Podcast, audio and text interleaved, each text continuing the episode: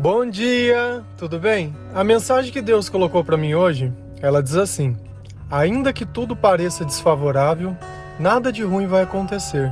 Deus vai proteger. Senhor, tende misericórdia de nós. Perdoa, Pai, todos os nossos pecados. Livra-nos de todo mal. Nos afasta de tudo aquilo que não vem de ti. Nós agradecemos, Senhor, por mais esse dia, pelo alimento, pelas vestes, pelo banho, pela Sua presença. Aceita, Senhor, essa nossa oração, esse nosso louvor, pois nós te amamos, nós te bendizemos, nós te adoramos e somente Tu, Senhor, é o nosso Deus. Existem momentos na nossa vida que parece que nada mais vai poder dar certo. E eu acredito que esses momentos eles ficam ainda piores quando você não fez nada de errado, quando você está recebendo uma condenação, uma acusação, um julgamento, sem ter culpa nenhuma. Você muitas vezes está vivendo uma vida buscando ao Senhor, fazendo a tua oração, não prejudicando ninguém, lendo a palavra de Deus. Você sente que perto dos tempos passados, hoje a sua vida ela nem pode mais ser comparada com o que você já fez e com o que você já viveu. E ainda assim parece que as coisas ruins elas continuam acontecendo, que sempre você acaba caindo numa cilada ou em alguma coisa que você simplesmente não merecia. E você olha a sua volta e parece que ninguém mais pode te ajudar e nada mais pode ser feito. Eu acredito que esse sentimento ele é muito difícil de ser compreendido, principalmente que a gente vive numa cultura do mérito. Né? Se eu mereço, eu recebo, se eu não mereço, eu não recebo. Mas nós temos que parar às vezes para pensar um pouco no que está à nossa volta e qual a razão dessa condenação. Você está sendo condenado porque você está fazendo aquilo que Deus quer? Ou você foi condenado porque simplesmente você estava vivendo atrás dos seus próprios interesses? Porque quando a gente vive baseado naquilo que Deus ensina, e faz o que Deus sente, Ele é o nosso escudo, Ele é a nossa proteção. Como diz lá no Salmos 23, né? Ainda que eu ande por um vale de sombra da morte, nada temerei, pois o Senhor está comigo. E esse vale de sombra e esse vale de morte, a gente só entra nele se Deus estiver conosco mesmo, porque em sã consciência, quem vai querer ir num lugar desse? Então muitas vezes Deus ele nos coloca em lugares inóspitos simplesmente para que a gente possa olhar que com Ele tudo é possível. Tudo é possível para aquele que crê. E Daniel foi uma pessoa na Bíblia que ele experimentou demais isso, porque ele preferia a morte que negar aquilo que Deus colocava dentro do coração dele. Se a gente vai lá em Daniel 6, versículo 16, a palavra diz assim: Então o rei deu, deu ordens, e eles trouxeram Daniel e o jogaram na cova dos leões. O rei, porém, disse a Daniel que o seu Deus, a quem você serve continuamente, o livre. Para a gente entender um pouco o contexto, existiam pessoas que tinham inveja de Daniel, porque tudo que ele fazia dava certo. E eles, como ele não adorava outros deuses e outras imagens sem ser o Senhor, eles cria, queriam criar um motivo para que ele pudesse ser morto. É interessante quando a gente percebe que o mal, como que ele tenta fazer para parar o bem? É matando. Porque é somente assim que você pode parar uma pessoa cheia de Deus. E não foi essa estratégia que foi usada com Jesus? Só tinha uma diferença, né? Jesus, por ser o filho de Deus, ele ressuscitou. E ainda que todo mal que eles acharam que iria acabar, muito pelo contrário. Foi tudo tudo feito e tudo aconteceu da forma que Deus quis. Mas Daniel, ele preferiu a morte que negar a Deus, que se curvar a outros deuses, né? Que adorar outras outras culturas, outras religiões. E o rei, ele não queria ter condenado ele, porque ele era amigo de Daniel, ele gostava de Daniel mas infelizmente ele tinha que cumprir uma lei, uma lei que fizeram ele fazer que ele nem tinha ideia do que estava acontecendo e do que as pessoas estavam tramando por trás. E muitas vezes não é isso que acontece na nossa vida. nós acabamos ficando com a, com a consequência porque nós simplesmente abrimos mão do nosso direito de escolha ou de simplesmente não entender o que aquilo significava. E na palavra de Deus ele continua relatando que depois disso, que ele deixou Daniel na cova, o rei ele não conseguiu dormir, ele ficou preocupado. E aí a coisa que ele mais queria no outro dia era chegar lá de manhã para ver o que, que tinha acontecido com Daniel. E a palavra está lá em Daniel 6, versículo 22. Ela diz assim: O meu Deus enviou seu anjo que fechou a boca dos leões. Eles não me fizeram mal algum, pois fui considerado inocente à vista de Deus. Também contra ti não cometi mal algum, ó rei. Olha quem Deus mandou para resgatar Daniel, como a gente tinha comentado ontem, os anjos. E os leões, por mais que eles estivessem lá no meio deles, nenhum deles fez mal algum. O que a gente nota nessa passagem é que, ainda que Daniel tivesse num lugar que ele não gostaria de estar, que à volta dele tivessem coisas que poderiam criar um perigo enorme na vida dele, ainda assim Deus estava lá protegendo. E é assim que às vezes a gente tem que olhar a vida. Não é porque às vezes uma coisa não deu certo ou não saiu como a gente quer, ou a gente está num lugar que é totalmente desfavorável, que Deus ele vai perder o poder, que ele vai perder a graça, que ele vai perder tudo aquilo que ele é e tudo aquilo que ele tem. Não é por isso que as promessas dele vão deixar de se cumprir. E a gente fica muito feliz quando a gente olha essa passagem de Daniel e percebe que Deus, ele não se importa com o mal que tentam fazer, muito pelo contrário. Ainda que as pessoas possam tentar te punir, mal algum vai chegar até você. Eu sei que é uma questão de fé e de confiança.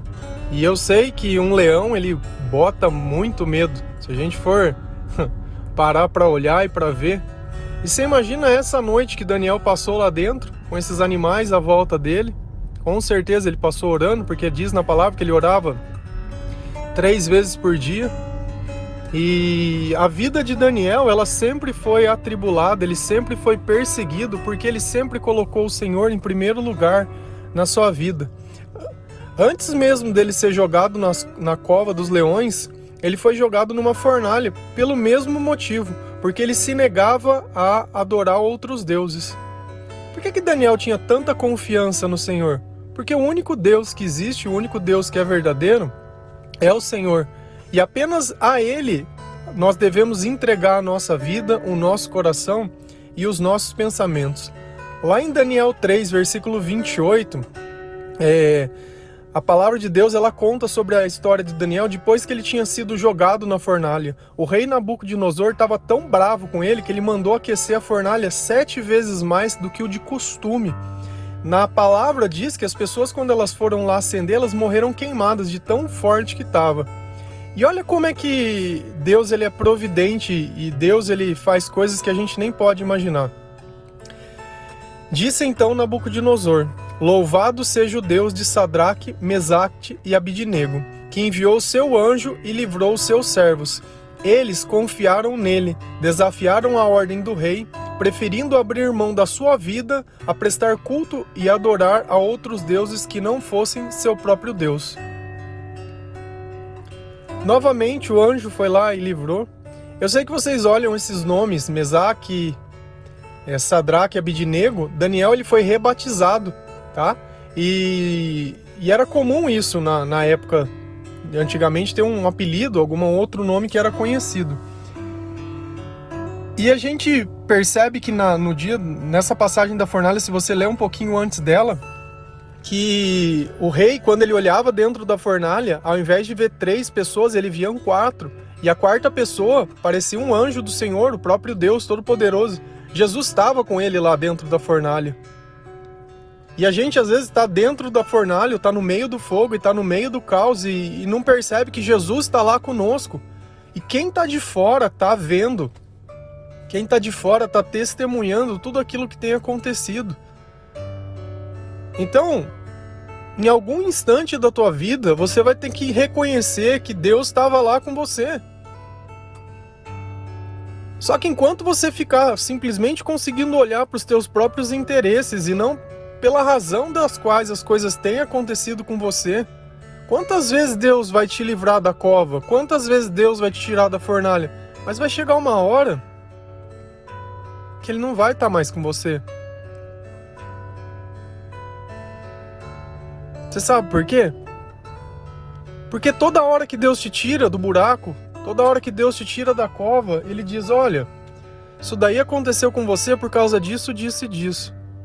Meu, quando tá tudo bem, você simplesmente dá as costas e vive como se nada tivesse acontecido, como se você tivesse saído ou enfrentado aquela situação por você, como se Deus ele simplesmente não existisse. E os mesmos erros se tornam repetitivos. Eu acho que tem certas coisas que que acontecem na nossa vida ou situações que a gente passa que é consequência das nossas próprias escolhas. Aquele jeito, aquele temperamento, aquele o que eu gosto, muitas vezes não condiz com a realidade. Às vezes eu tenho que aprender a aproveitar a oportunidade que eu tenho e abrir mão muitas vezes do que eu quero, porque é melhor ter alguma coisa do que não ter nada. E eu vejo diversas vezes pessoas escolhendo simplesmente ou abrindo mão porque não é o que ela quer e perdem a oportunidade. Deus ele vai dar o que você merece, não o que você quer. Às vezes alinha o que você quer com o que você merece? Sim, mas na maior parte do tempo não. Porque a partir do momento que nós estamos sendo capacitados, a partir do momento que nós estamos no eterno aprendizado, nós vamos ter que entrar em situações que a nossa fé ela vai ser testada. Que o nosso amor, ele vai ser exigido, que o nosso perdão vai ter que ser praticado. E nós não vamos conseguir sair dessa fornalha ou dessa cova se não for desse jeito. Com Deus o resultado sempre é amor. Deus não fica procurando justo ou injusto e a razão. Quem procura a razão é o homem. E quantas amizades não se destruíram simplesmente porque um tinha razão? e aí ficou sem um amigo. Mas tem a razão. E quantas vezes numa discussão você não mente ou não distorce para ter a razão? Esquece da verdade e procura a razão. E a razão vai te levar para onde? Ou para onde a razão tem te levado? A razão, eu percebo que ela só leva à solidão. A razão, ela só leva ao orgulho, ao abandono, a tristeza. A razão só me causa preocupação. Não, mas ele não podia ter. Eu tenho razão no que eu disse, eu tenho razão no que eu falei, eu tenho razão. Eu prefiro ter Deus. A razão não me importa, não. Eu prefiro acreditar no que Deus ensina do que viver atrás da minha própria razão. A razão ela explica as coisas, mas ela não resolve as coisas. A razão ela não faz milagre. Ninguém vai num psicólogo porque não tinha razão, mas as pessoas vão tentar se tratar porque não foram amadas, porque não foram aceitas. Ninguém vai num psicólogo reclamar que nunca teve um carro, mas de repente reclama que não ganhou um abraço ou que não foi tratado da mesma forma. Só que tudo aquilo que a gente tenta que o outro conserte em nós, Deus ele tem todas as ferramentas prontas e gratuitamente para modificar os nossos pensamentos a ferramenta da oração ela é muito poderosa. E Daniel, ele sempre foi condenado porque ele gostava de orar, ele gostava de cultuar o Senhor.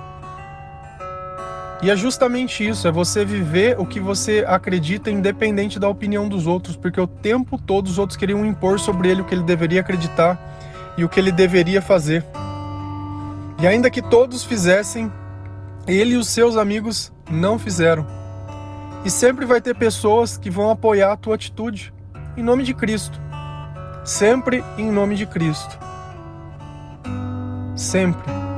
Se existe uma razão para que muitos simplesmente abram mão da sua vida para poder pregar um evangelho verdadeiro, para que esse reino de Deus aconteça, é justamente pelo amor ao Senhor, é pelo Espírito Santo capacitando, fortalecendo e nós temos que viver buscando isso. Sempre. E ainda que tudo pareça desfavorável, nada de ruim vai acontecer. Quando você começar a acreditar que Deus está junto com você.